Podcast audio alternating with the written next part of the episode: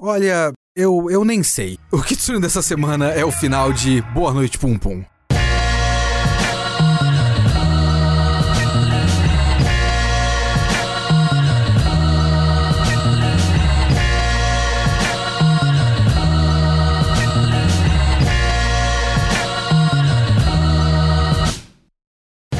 Sou o Leonardo Kitsune o Kitsune da Semana é o meu podcast semanal para eu falar do que eu quiser, do jeito que eu quiser. A ideia aqui é que toda semana tem uma nova review, que pode ser de qualquer coisa, pode ser cinema, literatura, anime, mangá, quadrinhos. Se eu vi, se eu li, eu quero falar, então é aqui que eu vou falar. Você pode comentar esse podcast no post lá no site do Geek Here, www.geekhere.com.br. Pode mandar o seu e-mail para leo.kitsune geekhere.com.br ou assistir às nossas lives toda quinta-feira às 5 horas da tarde em twitch.tv barra geekhere.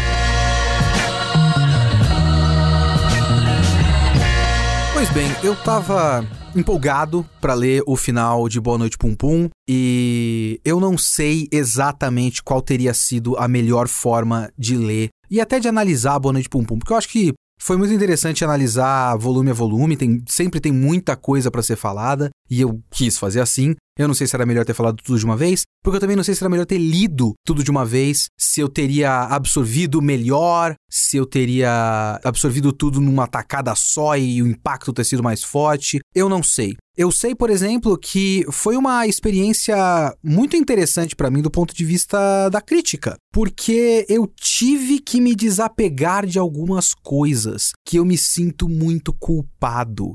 E pode ser doideira da minha cabeça, eu acho que é doideira da minha cabeça, mas assim, eu sempre tive na minha cabeça uma coisa muito forte, que é a minha opinião, o meu conteúdo, as coisas que eu falo, elas têm que ser 100% minhas. Então, eu fico com receio de ler outras análises e tudo mais, porque eu fico com muito medo de acabar que o que eu tô falando é apenas uma regurgitação de outras coisas que eu li por aí.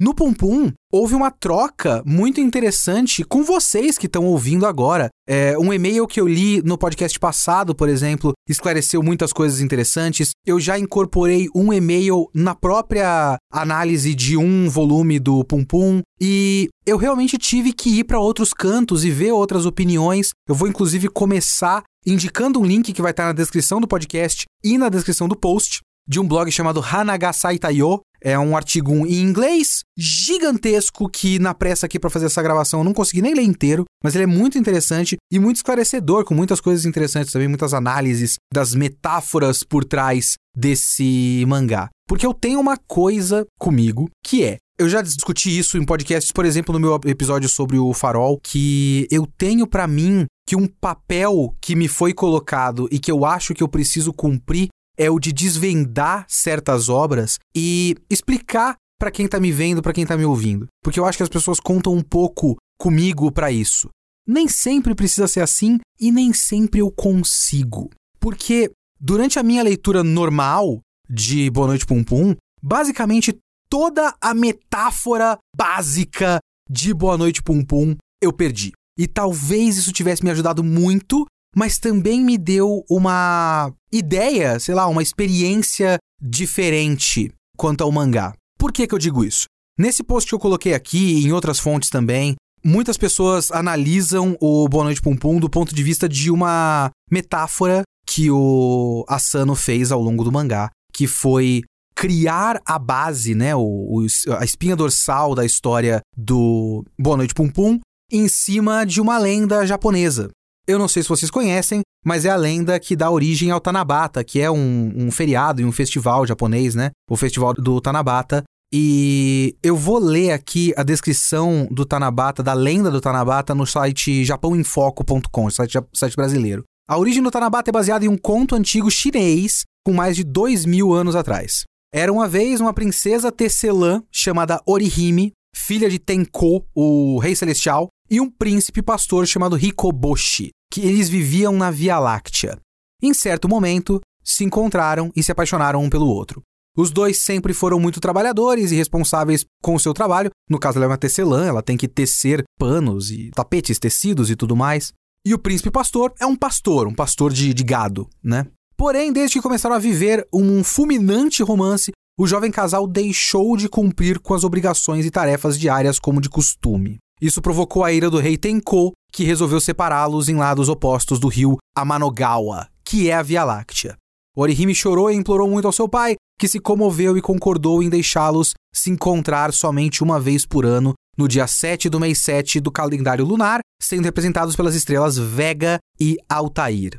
Em agradecimento à dádiva recebida, o casal atende os pedidos vindos da Terra, feitos em papéis coloridos, os irogamis, e pendurados em bambus, os sasadake. Acredita-se que nesse dia, se esse dia estiver chuvoso, Orihime e Hikoboshi não podem ver um ao outro e o encontro só poderá ser novamente no ano seguinte. Se você lembra de Boa Noite Pum Pum melhor do que eu, você vai sacar várias coisas que aconteceram ao longo do mangá que tem relação com isso. Principalmente o fato de que o grande evento do começo do mangá, do momento em que eles ainda são crianças, é o momento que eles vão naquela fábrica abandonada, que inclusive essa fábrica, se eu não me engano, tem a ver com a Sati, é da família da Sati. Eles vão naquela fábrica e as crianças todas veem a Via Láctea muito clara. E eu acho que foi num dia de Tanabata.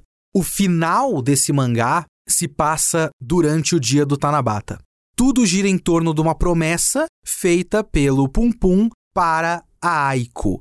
Nessa metáfora toda, o Pum Pum é o príncipe pastor, tanto é que no final ele fica com dois chifres na cabeça. E a Aiko é a princesa Tecelã, que tem até um detalhe muito interessante que eu simplesmente me escapou porque eu não estava pensando nisso. O fato de que ela quer viver a vida dela, quer ser modelo e tudo mais, e a mãe dela não deixa e faz ela trabalhar numa fábrica têxtil, numa fábrica de tecido, porque ela é a princesa Tecelã. Nisso, o rei celestial é a Sati. A Sati é o elemento que quer separar os dois. Tem todo um momento do meio do mangá em que ela consegue separar os dois. Inclusive, a estrutura do mangá tem a ver com isso. A Aiko só aparece no começo e no fim. Tem todo um meio do mangá que a Aiko não existe. Ela não está presente porque é o momento de todo o ano da lenda do Tanabata em que o príncipe e a princesa estão separados, eles só vão se encontrar uma vez por ano. Essas vezes foram na infância deles e nesse trecho adulto onde eles têm essa fuga. E essa fuga deles começa a partir do assassinato da mãe da Aiko, que é quando o Pum Pum sente que libertou a Aiko e eles vão fugir juntos para ter o grande amor que eles prometeram um pro outro, né? Acreditava-se que eles viveriam.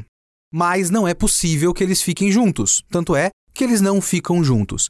E no fim, enfim, eu tô falando do último volume de Boa Noite Pum Pum. Eu espero que quem está ouvindo tenha lido Boa Noite Pum Pum, porque isso aqui vai ter spoiler, obviamente, do final. A Aiko se mata e o Pum Pum até quase se mata, tenta se matar, mas acaba voltando para a cidade, porque no fim rola toda uma questão de que a única suspeita. A Aiko fala que foi ela que matou a mãe, né? Na verdade.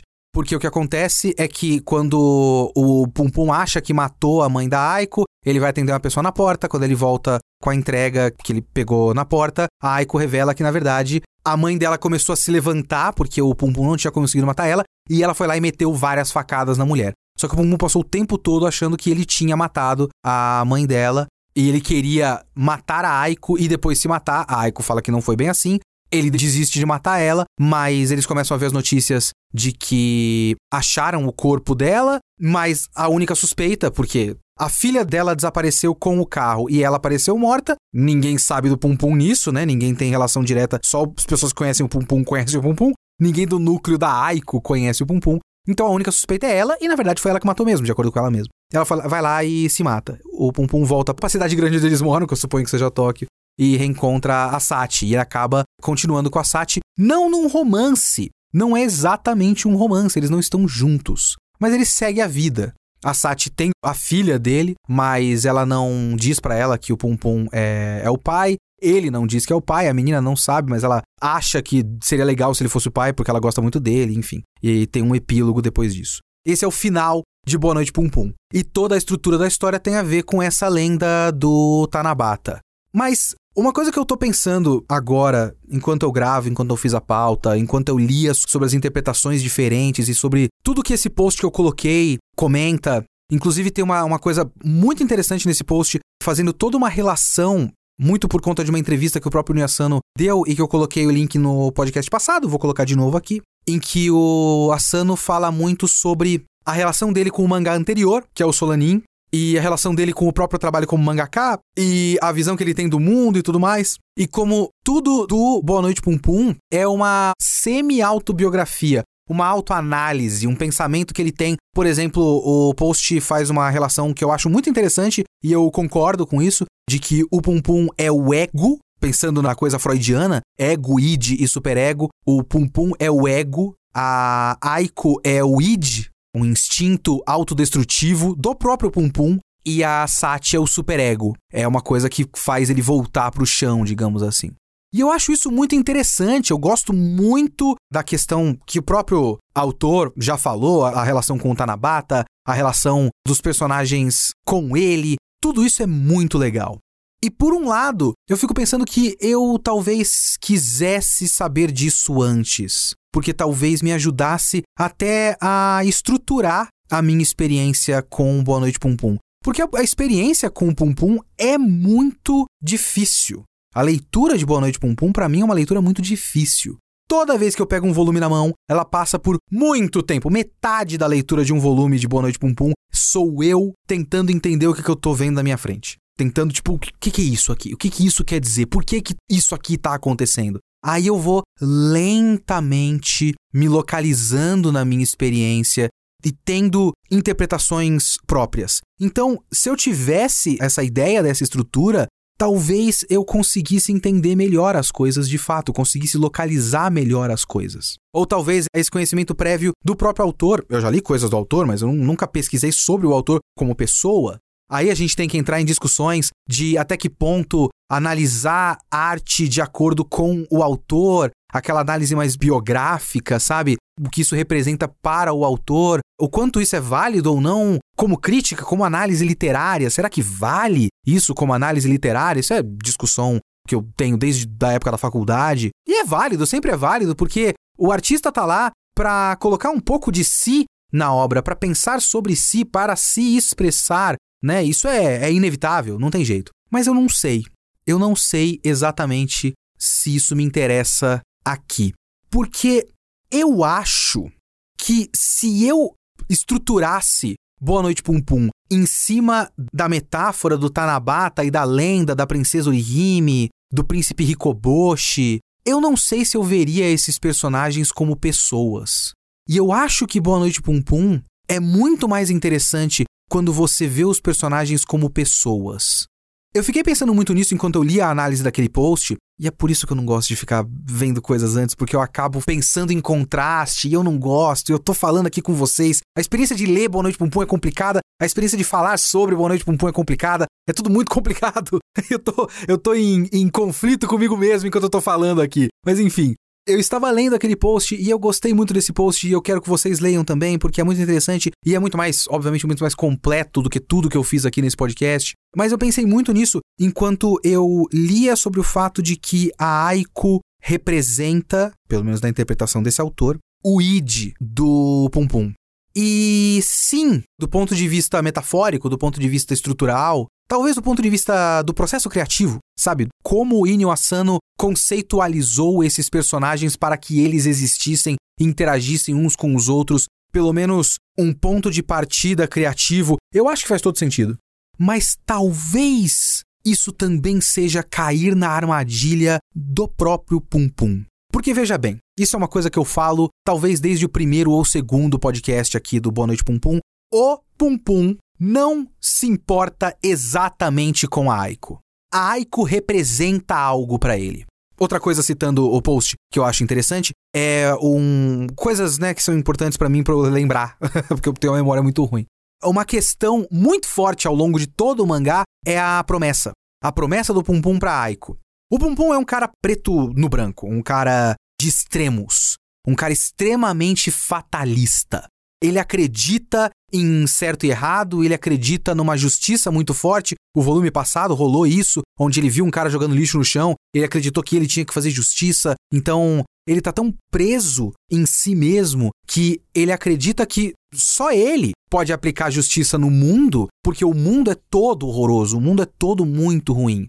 E o mundo é objetivamente ruim e ele vê isso, ele é uma das poucas pessoas que vê isso. Ele é um cara que não cresceu. E ele é um cara extremamente fatalista. Lá atrás, lá no começo do mangá, ele prometeu que ia para Kagoshima, se eu não me engano, com a Aiko. E tudo isso tem a ver com todas as metáforas, né? Tem a ver com o fato de que o Pum Pum pensava em ser astronauta quando criança, Kagoshima tem a ver com, acho que estação de lançamento de satélite e tudo mais, então tem a ver com o espaço, aquela cena da Via Láctea e tal. Então tem tudo a ver. Eles iam para o lugar da lenda, eles iam juntos para um lugar onde eles iam acessar as estrelas e viver a predestinação da lenda deles. Mas ele quebrou essa promessa. Ele não foi. Ele falou que ele ia proteger a Aiko. E ele não protegeu a Aiko. Então, para o Pum Pum, ele não consegue conviver com o fato de que ele quebrou essa promessa. Se ele quebrou essa promessa, ele é uma pessoa ruim. Então ele está eternamente preso nisso. Ele é uma pessoa que não cresceu, não amadureceu, não virou um adulto. Ele continua sendo aquela criança completamente perdida, completamente sem base, sem estrutura e preso num, numa coisa que ele considera que foi o maior erro da vida dele. Por isso, a Aiko não é uma pessoa para ele. A Aiko é uma representação de algo nele. Uma representação de um momento onde ele errou. E também uma coisa de destino. Ele acreditava que ele tinha que ficar com a Aiko, porque ele prometeu quando criança. Ele quebrou uma promessa e nunca mais viu a Aiko. Então ele estava completamente perdido na vida dele. Completamente perdido. Tanto é, como eu já comentei antes, que quando ele vê a Aiko e ela tá basicamente vestindo uma máscara de uma pessoa normal, uma pessoa com uma vida normal, ele não gosta. Porque meio que aquilo sinaliza que ela seguiu em frente. Então, aquela pessoa, aquele ser, aquela ideia que prendia ele no passado, naquele momento, quando ele reencontrou a Aiko, aquilo não existia mais. Então, para que serviu todo esse tempo? Para que serviu todo esse sofrimento? Ele sofreu, ele definiu a vida dele em sofrimento, e quando ele encontra uma pessoa que representava esse sofrimento, a pessoa já não tá mais nem aí. Pô, para que serviu tudo isso? Até ele perceber que a Aiko ainda estava presa. E se a Aiko ainda está presa, ele pode libertar a Aiko. Então tudo que a gente vê nesse final é um fatalismo muito forte. Tanto essa coisa de ele libertar a Aiko, e se ele libertou a Aiko, ele não precisa se importar exatamente com ela como pessoa. Tanto é que ele trata mal a Aiko, chama a Aiko de burra o tempo todo, bate na Aiko. Tem até uma coisa, mais uma vez citando o post que eu li, que eu achei muito interessante, que é, no momento da promessa, a Aiko era criança, né? Ela tava com um dente a menos, caiu um dente de leite. Ele dá um soco na Aiko e cai o dente. Ele faz a Aiko retornar pro ponto em que ela era a ideia que ele guardou na mente dele. Só que agora que ele tem uma pessoa para libertar, mas ele é um assassino na cabeça dele, a única coisa que resta, como pessoa ruim que ele é, já que ele matou uma pessoa, não tem mais volta, ele se tornou uma pessoa ruim, ele precisa eliminar essa pessoa ruim. Porque no mundo só existem coisas boas e coisas ruins. As coisas ruins não podem existir. Ele não pode existir. Então ele vai matar a Aiko e se matar. Ele vai pro lugar da promessa, pro lugar da lenda e vai acabar com tudo. É como se ele estivesse cumprindo uma profecia. Então, se a gente olhar para a coisa do ponto de vista da lenda do Tanabata e tudo mais, a gente meio que está caindo na própria armadilha que o Pum Pum caiu e que o mangá, se não for interpretado da maneira correta, também vai cair.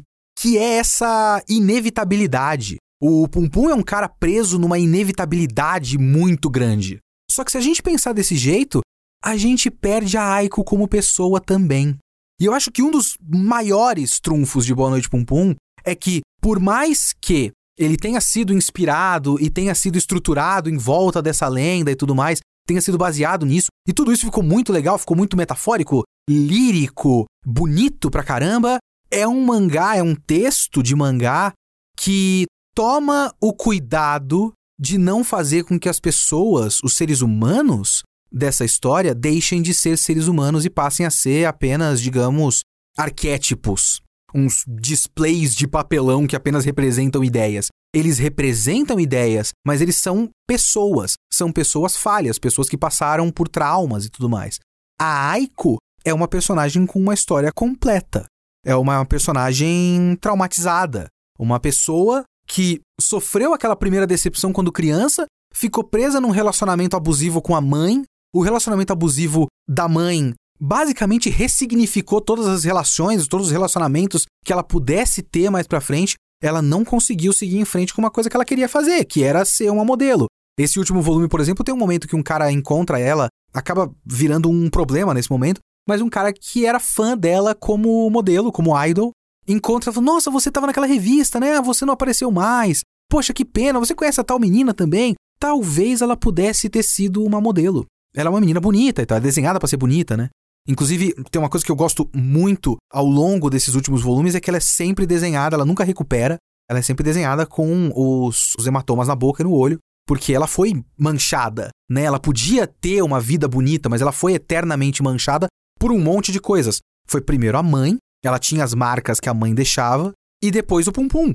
O Pum Pum, dentro do fatalismo dele, salvou a Aiko e seguiu pensando na Aiko como apenas um objeto que ele é dono. Pelo menos essa é a minha sensação, né? Quando ele se viu numa sensação, numa situação de poder em que ele detinha o poder, ele foi lá e fez. Ele dominou a Aiko. E ajuda o fato de que a Aiko só aprendeu a viver nessas condições, só aprendeu a viver com alguém dominando ela. Isso eu não tô querendo dizer que isso é, sei lá, parte da personalidade dela, ela é assim mesmo. Não, ela é uma pessoa traumatizada e que foi basicamente condicionada pela vida, pela mãe principalmente, a ser dominada. E ela foi dominada. Ela foi dominada pelo cara que ela estava apaixonada. Mesmo assim, ela tem medo. Ela tem medo do Pum Pum o tempo todo. Ela acha que o Pum Pum vai matar ela o tempo todo. E o Pum Pum vai matar ela. Ele queria chegar num lugar específico para fazer isso, mas ele ia matar ela de qualquer forma. Então eu prefiro ver a Aiko como um ser humano completo. Porque eu acho que isso é uma grande qualidade do mangá, de conseguir criar esses seres humanos completos. Ela é um ser humano completo, ela tem uma história de vida própria ela tem também uma função narrativa. Claro que ela tem uma função narrativa. Até porque essa é uma história que gira em torno do Pum Pum. Então cada personagem tem uma função narrativa relativa ao Pum Pum. A Aiko prende o Pum Pum no passado, enquanto várias outras condições externas, vários outros personagens tentam tirar o Pum Pum desse destino. Por exemplo, o Pegasus eu acho que acaba tendo uma função muito forte nisso, porque o Pegasus é. De todas essas partes que eu fico falando, precisa interpretar as pessoas como pessoas. Toda a parte do Pegasus e do núcleo do Pegasus é muito difícil. Inclusive, uma coisa que vocês não vão encontrar aqui é uma interpretação para função do Seki e do Shimizu, porque eu não tenho. eu simplesmente não tenho. Eu não sei dizer para vocês o que exatamente esses personagens fazem, o que eles querem dizer talvez eu consiga, em algum ponto aqui deste episódio, falar um pouco sobre fé, sobre religião, sobre espiritualidade e coisas que o mangá talvez tente querer dizer, esteja querendo dizer e que não foram as coisas que mais me prenderam nele. Mas o Pegasus é uma coisa muito curiosa, porque a gente tem o Pum Pum, como eu falei, um cara fatalista, um cara que acredita apenas no preto e branco e no fim e na necessidade de tudo acabar. E existe uma ameaça ao mundo, né? Existe aquele, e se vocês voltarem no podcast passado, eu leio um e-mail sobre isso, aquele meteoro que vai atingir a Terra na forma de um boneco Daruma. O boneco Daruma é um boneco que você pega ele com os olhos em branco, aí você pinta um olho e faz uma promessa de um objetivo que você quer alcançar, e depois que você alcança esse objetivo, você pinta o outro olho, você completou o seu objetivo, você completou o boneco Daruma. Uma tradição japonesa. Esse boneco, na metáfora da história, tem muito a ver com a esposa do tio do Pum Pum, que abusa sexualmente do Pum Pum e depois dá um boneco Daruma para ele, só que eu acho que já tá com o olho pintado, é um negócio assim. Esse boneco volta, né? Eu acho que o Pum Pum joga num rio, só que esse boneco se transforma, metaforicamente, no meteoro que vai atingir a Terra e vai acabar com tudo. Só que enquanto o Pum Pum acredita na escuridão e na maldade das pessoas, nas coisas ruins que existem nas pessoas, a gente tem o Pegasus que acreditava nos pontos negros, mas agora acredita que, bom, todo mundo tem um ponto negro dentro de si, mas todo mundo é um lover. E o que a gente precisa são boas vibrações. E eles vão lá e se matam, se sacrificam, alguns forçadamente, outros não, mas ele faz um suicídio coletivo com a seita dele. E eu acredito que o mangá esteja querendo representar que eles efetivamente detiveram o meteoro. Porque eles fazem isso e aí depois tem uma chuva de meteoros que é só luzes no céu, assim. Eles continuam num plano superior, tem umas páginas ali deles num plano superior, mas eles conseguiram deter o fim do mundo, que era o que o Pum Pum queria, que seria uma saída fácil pro Pum Pum. Outra pessoa com uma função narrativa muito clara é a Sati. A Sati tem a função de balançar esse mundo do Pum Pum. Porque o Pum Pum acredita que não existem escolhas. O Pum Pum é um personagem passivo, 100% passivo. Ele recebe coisas, recebe acontecimentos na vida dele e ele aceita de forma negativa e vai absorvendo essa negatividade sem fazer com que nada mude. A Sati é uma pessoa que fala muito sobre tomar as rédeas da própria vida, manter o controle sobre a própria vida. Então é isso que ela fala, principalmente sobre como ela tinha um rosto que ela não gostava e ela modificou o rosto todo com cirurgia plástica. Ela decide quem ela é. São esses dois personagens, o Pegasus e a Sati, que são personagens que representam essa possibilidade de escolha, de ver coisas ruins na vida e fazer algo para que essas coisas sejam consertadas que é uma ideia que o Pum Pum simplesmente não entende, não quer entender, sente que não há como fazer nada. E ela balança o Pum Pum, ela vai. Balança o Pum Pum é ótimo também, né? Mas enfim. Ela vai atrás do Pum Pum, ela vê que o Pum Pum sumiu, então ela vai atrás de pessoas. Ela toma atitudes. Mas ela é mais do que a função narrativa dela. Ela é uma pessoa completa. Ela é uma pessoa com as próprias neuras, as próprias idiosincrasias. Ela é uma personagem muito mais interessante do que a relação que ela tem com a lenda do Tanabata e com o fato de ela ser o Tenkou e separar a Orihime e o Hikoboshi. Porque eu acho que um ponto crucial nesse mangá é essa passividade do Pum Pum. A tristeza da passividade, eu não vou conjecturar aqui o quanto essa passividade é um comentário do Inyo Asano em relação a tendências sociais japonesas. Talvez tenha uma relação, talvez tenha uma relação com a ideia de que parte da cultura japonesa existe uma ideia muito forte de aceitação, de cada um ficar no seu lugar e cada um cumprir a sua própria função. Então talvez seja uma crítica, mas talvez também não. Porque talvez não seja uma questão de, de funções sociais exatamente e tudo mais, mas pode ser uma questão de falar sobre tomar atitudes quanto à própria vida e sobre seguir em frente, sobre viver. Porque no final da história, o Pum Pum, até onde eu entendi, ele decide basicamente se matar. Ele vai no lugar, ele quer completar um ciclo. É isso que ele quer fazer. Ele acredita que ele precisa completar esse ciclo, ele volta para aquela fábrica e a Sati, coincidentemente, também tá indo para lá. E ela vê o Pum Pum se matando. E ela interrompe o boa noite. O texto iria dizer boa noite, Pum Pum, e terminar essa história. E ela interrompe o boa noite e fala acorda. Então, em vez de terminar esse ciclo, tipo, o ciclo acabou, então já era, ela meio que faz com que o Pum Pum tenha que perceber que, inevitavelmente, se esse ciclo acabou, ele precisa continuar e fazer outros ciclos. E eu acho que existe sim uma ideia, talvez uma aceitação meio triste, meio melancólica, mas bastante real, de que às vezes não dá pra gente encarar tudo que acontece na nossa vida como algo final. E eu acho que isso é muito forte no epílogo da história. Depois que rola todo o momento do Pum Pum e rola aquele momento em que o Pum Pum tem um rosto. E ele fala com balões de fala.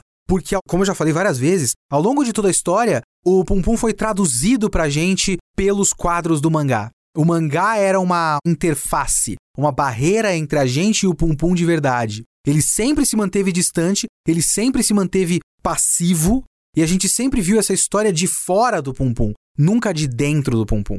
Só que depois de tudo isso acontecer, depois de finalmente perceber que talvez existam camadas de cinza entre o preto e branco que ele acredita que a vida é, agora ele meio que se formou uma pessoa de verdade. E agora finalmente a gente pode ver, apesar das bandagens, um rosto humano e um olho e um balão de fala. Um som, como eu já falei, O balão de fala, numa história em quadrinhos, no formato de uma história em quadrinhos, ele é para representar sons. Então antes, a gente nunca tinha ouvido a voz do Pum Pum. Tipo, se isso fosse um anime, toda vez que o Pum Pum falasse seria uma tela preta com texto.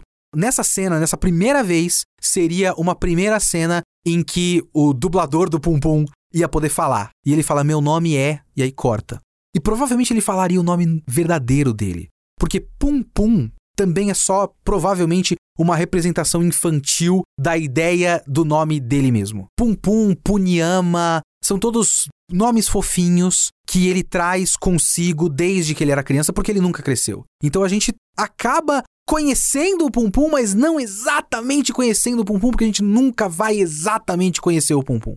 Então existe essa distância. O mangá nunca deixa a gente se aproximar de verdade do Pum Pum, apesar de a gente ter adentrado nos pensamentos mais sombrios dele, a gente nunca conseguiu de verdade entender quem é ele. Porque talvez tudo isso que a gente viu fosse a maneira como ele quer ser apresentado. Ele é um cara muito dramático, né? Então ele vê essa vida como uma coisa muito drástica, como uma tragédia muito forte, e ele é essa tragédia, então ele precisa ser, precisa parecer essa tragédia.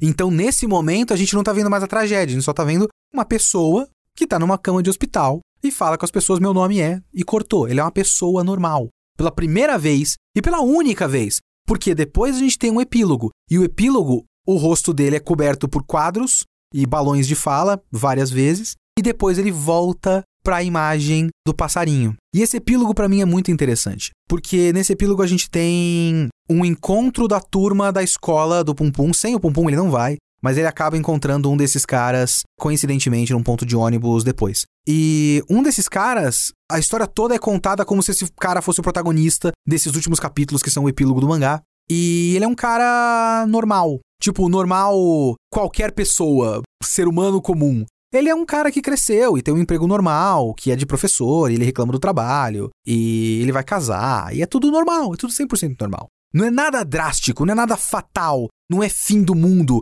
não é morte, não é suicídio, não é nada drástico, como a maneira que o Pum Pum encarava a vida. Ele só vive como qualquer ser humano normal. E ele encontra o Pum Pum. E o Pum Pum também. Nesse ponto da vida, o Pum Pum talvez tenha finalmente virado um adulto. E ele é só um cara. Ah, eu tenho um emprego aí, eu ajudo a minha amiga a fazer o mangá, né? Minha amiga tá publicando mangá, e o mangá vai ser encadernado, super legal. A minha amiga tem uma filha e a filha insiste em falar que eu sou o pai dela, porque ela gosta muito de mim, é um negócio todo esquisito e tal. Ah, beleza então. Eles ficam naquele silêncio esquisito, né? E depois seguem em frente. Beleza, tchau.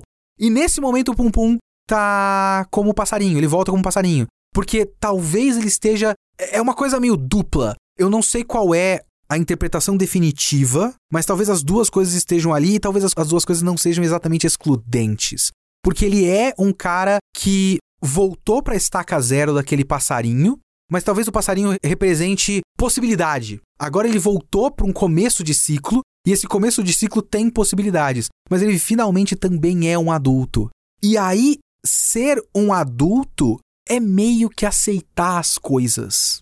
Por isso que eu não sei exatamente se existe uma crítica ou se de repente a crítica é eficiente ou não, porque é isso que eu senti no final do mangá. Aí, obviamente, não é uma interpretação objetiva, é uma interpretação subjetiva, é a maneira como eu senti na leitura que a gente passou por uma espiral de loucura, uma espiral de morte, de pulsão de morte e de desejos muito fortes e suicídio e tudo mais. E a gente tinha, né, por um volume e meio, basicamente, um cheiro de morte.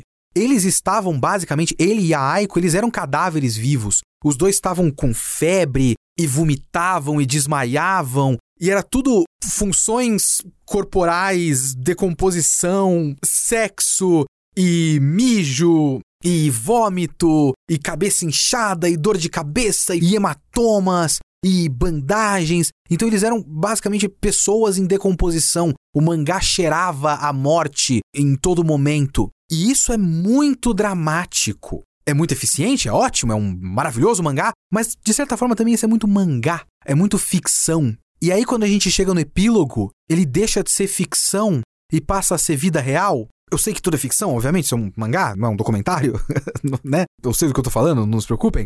Mas é como se ele tivesse finalmente chegado na realidade. E a realidade da vida é essa. A realidade da vida é seguir em frente, é fazer o que dá, é aceitar os defeitos das pessoas, é aceitar que não existem idealizações, é aceitar que pessoas que você conhece têm defeitos e que isso não faz delas pessoas irremediavelmente ruins. São defeitos, são coisas. A pessoa é assim. A Sati tem defeitos. A Sati, por exemplo, uma personagem fascinante, extremamente gordofóbica com a amiga dela, o tempo todo desrespeitando a amiga dela como gorda. A Sati quer libertar o Pum Pum, assim como o Pum Pum queria libertar a Aiko, mas ela meio que tem um instinto controlador em relação ao Pum Pum, assim como o Pum Pum controlou a Aiko, mas não é a mesma coisa. Não dá para você pegar essas duas ações, acho que essa é uma lição muito forte do mangá, não dá para você pegar essas duas ações e achar que elas têm o mesmo peso, porque elas não têm o mesmo peso. Elas não têm o mesmo contexto, não têm a mesma função, não têm a mesma consequência, elas só podem ser descritas da mesma forma. Nem tudo é preto e branco.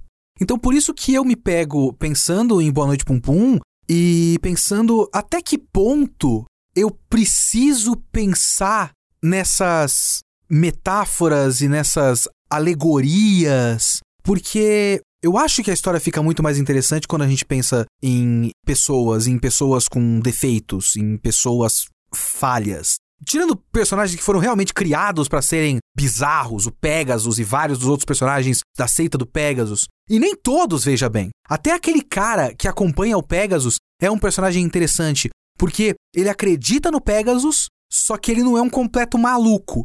Então ele faz todo um bagulho com o Seki pro Seki fazer um trabalho. Ele fala de forma dramática, me lembrou muito Lost, onde ele fala que o trabalho dele vai ser apertar um botão. E parece que é tipo aquele trabalho de apertar um botão super drástico na escotilha do cisne. E o trabalho de apertar um botão é ir na casa da mãe dele e ligar a TV, porque a mãe dele não consegue ver a TV direito. E é isso, ele, ele vai se sacrificar por uma causa maior. Mas aí tem a mãe dele que tá velhinha. Pô, deixa eu fazer um cara ir lá e ligar a TV pra minha mãe pra ela ver TV sabe? Ele é um personagem mais interessante do que ele parecia antes. Até ele. Então, claro, o Pegasus é feito para ser excêntrico e vários outros personagens, aqueles 12 personagens lá do, da seita do Pegasus, não são personagens, são tipo uns, uns displays de papelão. E mesmo no final, mesmo na hora que todo mundo tava lá, vamos nos sacrificar e tal, só que aí eles se pegam dentro de um prédio trancado em chamas por causa do cara e vários deles dão para trás. Tipo, não, pelo amor de Deus, eu não quero morrer. Porque eles são mais do que aquilo. Eles poderiam ser mais do que aquilo. E todos esses personagens podem ser mais do que apenas alegorias e tudo mais. Porque essa foi a minha experiência com Boa Noite Pum Pum. Foi uma, uma experiência de passar aqui os sete volumes da edição do JBC, né? Os sete volumes mais gordinhos. Passar esses sete volumes tentando entender essas pessoas. E principalmente tentando entender o Pum Pum e principalmente pensando em como certos aspectos do Pum Pum estão em mim e o quanto eu preciso refletir sobre essas coisas em mim. Quando eu fico pensando no quanto o Pum Pum acredita que a única coisa que pode salvar as pessoas é o fim de tudo, esses são pensamentos que eu tenho. Esse fatalismo, essa coisa de agora já era, eu não sirvo para mais nada, acabou. Essas são coisas que eu penso diariamente comigo mesmo é que eu também sei que eu sou mais do que isso. Eu também sei que eu sou mais complexo do que isso. Eu não sou só isso. Então eu não posso olhar para um personagem como o Pum Pum e pensar: será que esse é o meu caminho? Será que alguma hora eu vou entrar num caminho em que eu vou, sei lá, acreditar que a única saída é matar uma pessoa? Eu sei que não, eu sei que eu não sou assim. Eu sei que a minha identificação com o Pum Pum vai até a página 2, vai até a vírgula do Pum Pum. O Pum Pum tem complexidades que eu não tenho, eu tenho complexidades que o Pum Pum não tem. Mas a gente se encontra em algum momento. E, e, a interseção entre eu e ele é uma interseção que eu preciso investigar. E são essas coisas que eu fiquei investigando enquanto eu lia o mangá. E para mim isso é muito mais interessante, porque quando a gente lê uma obra que é tão complexa do ponto de vista humano, de conseguir criar seres humanos complexos, é óbvio que a gente vai ver um pouco da gente neles porque existe realidade ali. E eu acho que quando a gente vê essa realidade, é que a gente consegue ver a marca de uma boa história, de uma história bem escrita, de um autor que consegue ver humanidade, sabe? E que consegue evocar uma série de sentimentos Boa Noite Pum Pum não é só um mangá triste. Ou a gente pode pensar que mesmo na tristeza de Boa Noite Pum Pum existe alguma beleza. Existe uma beleza até na melancolia da morte, dos momentos finais da Aiko. Existe uma beleza na cena dela pendurada na forca. Existe uma beleza na aceitação da inevitabilidade da vida adulta do epílogo de Boa Noite Pum Pum. Existe uma beleza ali. Existe uma beleza de isso é só o que a gente tem, mas é o que a gente tem. E é alguma coisa que a gente tem. Então existe uma beleza mesmo na tristeza de Boa Noite Pum Pum. Existe mais do que só essa fama de o mangá mais triste do mundo. Eu não fiquei triste na leitura desse último volume. Tá mais pesado para mim falar isso para vocês agora do que ler o mangá. Refletir sobre o mangá tá mais pesado do que a leitura do mangá.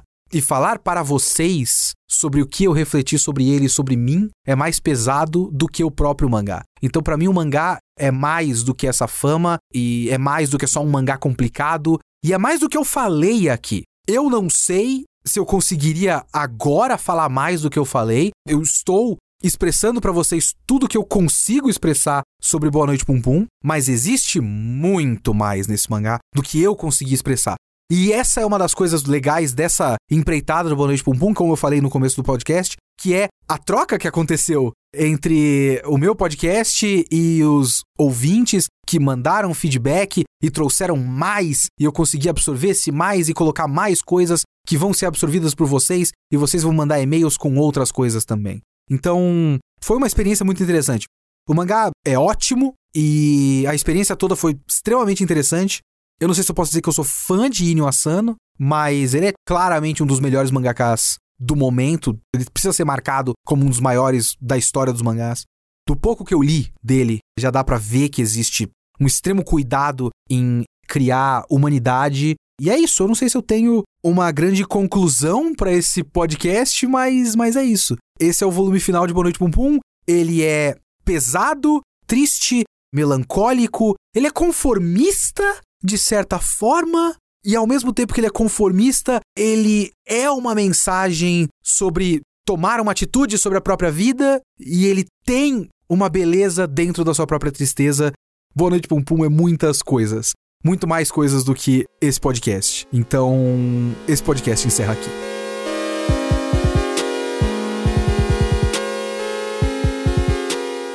Vamos lá então para os e-mails e comentários do Kitsune da semana passada sobre Top Gun, o primeiro, não o Maverick. Eu não vi o Maverick ainda. Primeiro para um e-mail aqui do Leonardo Juliano, que ele fala: Olá, Kitsune, sou Leonardo de São Paulo, tenho 30 anos, já te acompanho desde a época do VideoQuest. Queria fazer um pequeno comentário sobre a cena do vôlei de praia. No podcast você comenta que essa cena parece uma cena de fanservice de uma certa maneira. Essa cena demonstra de como existe uma certa sincronia ou confiança entre os parceiros, seja o Goose e o Maverick, ou o Iceman e o Slider.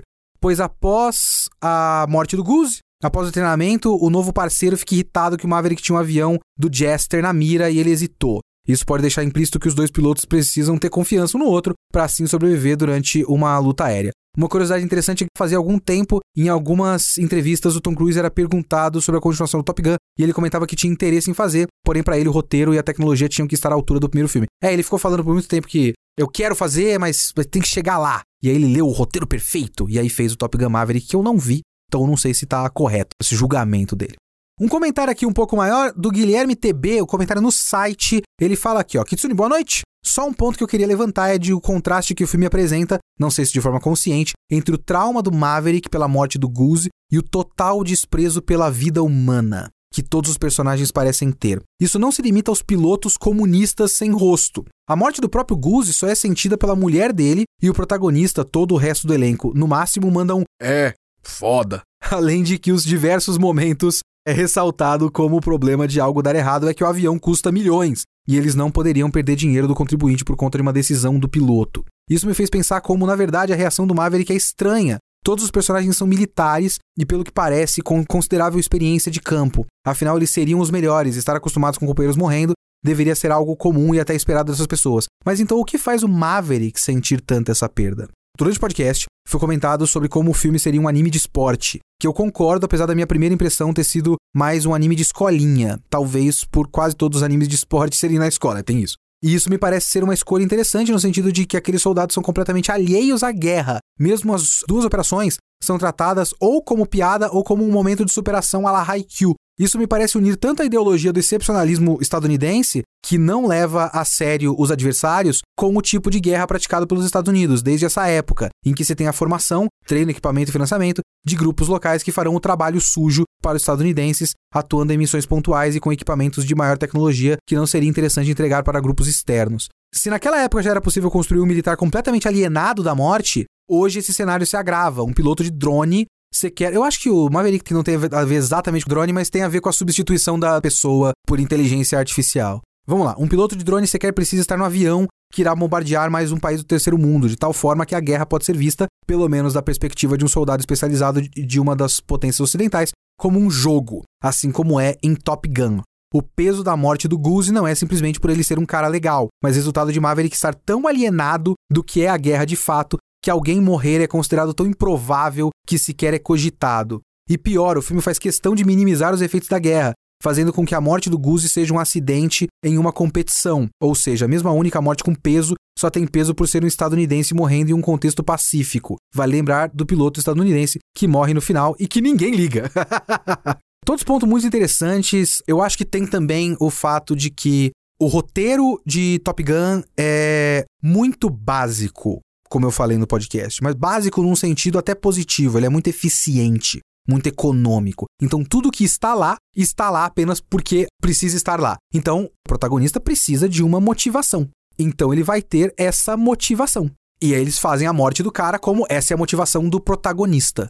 Tem um comentário aqui do João Felipe Machado que ele até comenta um pouco isso. Ó. No documentário Val, que é um documentário sobre a vida do Val Kilmer, o Val Kilmer comenta que realmente não havia muita elaboração no seu personagem, tanto que ele teve que bolar uma motivação própria para interpretar ele. Ele fala que o, o ator, na cabeça dele, o Iceman tinha um relacionamento problemático com o pai e por isso ficava sempre tentando se provar o melhor e nunca errar. Isso é coisa que o ator criou para ele poder ser ator, porque não estava no roteiro. Então tem um pouco disso. Tem apenas o que é necessário para a história. E a história precisa de uma motivação, então mata o cara. Então tem um pouco disso, até onde eu entendo. Mas sim, de fato tem um pouco desse distanciamento deles e o distanciamento da guerra. E, tipo, é muito grave que esse americano, amigo do personagem principal, tenha morrido, mas eles são os pilotos mais eficientes que existem e eles são basicamente armas e basicamente instrumentos de morte. Então, a morte do inimigo, dane-se. O motivo da morte do inimigo, dane-se. O motivo da batalha, dane-se. Mas esse cara morrer, esse era meu amigo. E esse era um americano bom, com uma esposa branca loira e um filho. E ele gosta de tocar rock clássico no piano. Então, ele não pode ser perdido. Muito obrigado pelos e-mails e pelos comentários. Continue mandando e-mails para leo.kitsune.geekhere.com.br ou faça a sua conta lá no site e comentem embaixo do post geekhere.com.br e tem as lives twitch.tv barra geekhere. Toda quinta-feira, 5 horas da tarde, a gente grava o podcast. Esse foi o Kitsune dessa semana. Eu tinha cogitado que o Kitsune da próxima semana seria Top Gun Maverick, mas eu não consegui ver. O único bagulho que eu consegui ver é tudo em todo lugar ao mesmo tempo. A chance de esse ser o próximo podcast é alta. Não é uma promessa, é uma probabilidade. Até lá.